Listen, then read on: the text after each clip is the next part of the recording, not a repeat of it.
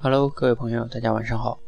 那刚刚呢，有个伙伴呢，他在荔枝上录了一期节目，录完了呢，就跟我说：“哎，我刚刚录了一期，录的不好。”啊，这句话我已经听过好几遍了。录的不好太正常了。你上来要如果录的就特别好，像我这样一遍就录成，讲的那么流利，那你还来练什么呀？肯定就不用练了呀，对吧？所以不好是太正常，不好再来练嘛。所以这个首先你要明白，这是第一点哈。那我再想说的第二点是什么呢？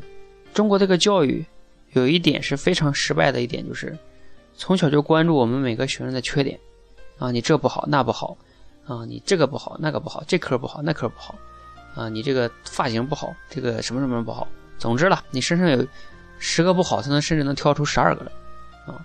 你身上有五个缺优点呢，但是他看不到，所以。这就导致我们中国的学生就特别，哎呀，就受不了自己犯错。你想一想，你刚开始讲你讲不好太正常了，那你这个阶段是在练什么呢？叫不敢说到说出来。你不要在乎好坏，不不要在乎讲的连不连续。你听说哪个人去刚开始去练车的时候，他不会开错的，要踩刹车的就踩油门去了。要往左拐，他就拐右边去了，不是很正常吗？不都是这么犯错过来的吗？哪个不是这样的？谁敢说？这是第一点。第二点，你说哪个人去学游泳的时候，他不要呛两口水？哪个人刚开始下水去学游泳的时候，他的姿势就非常优美、非常漂亮，像菲尔普斯一样？扯淡嘛，不可能的。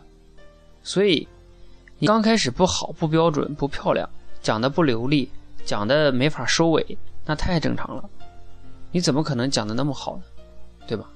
所以你一定要记住，刚开始的时候，我不是要你讲的多好，我就是让你讲出来，讲出来就是成功，讲出来就是胜利。大家明白？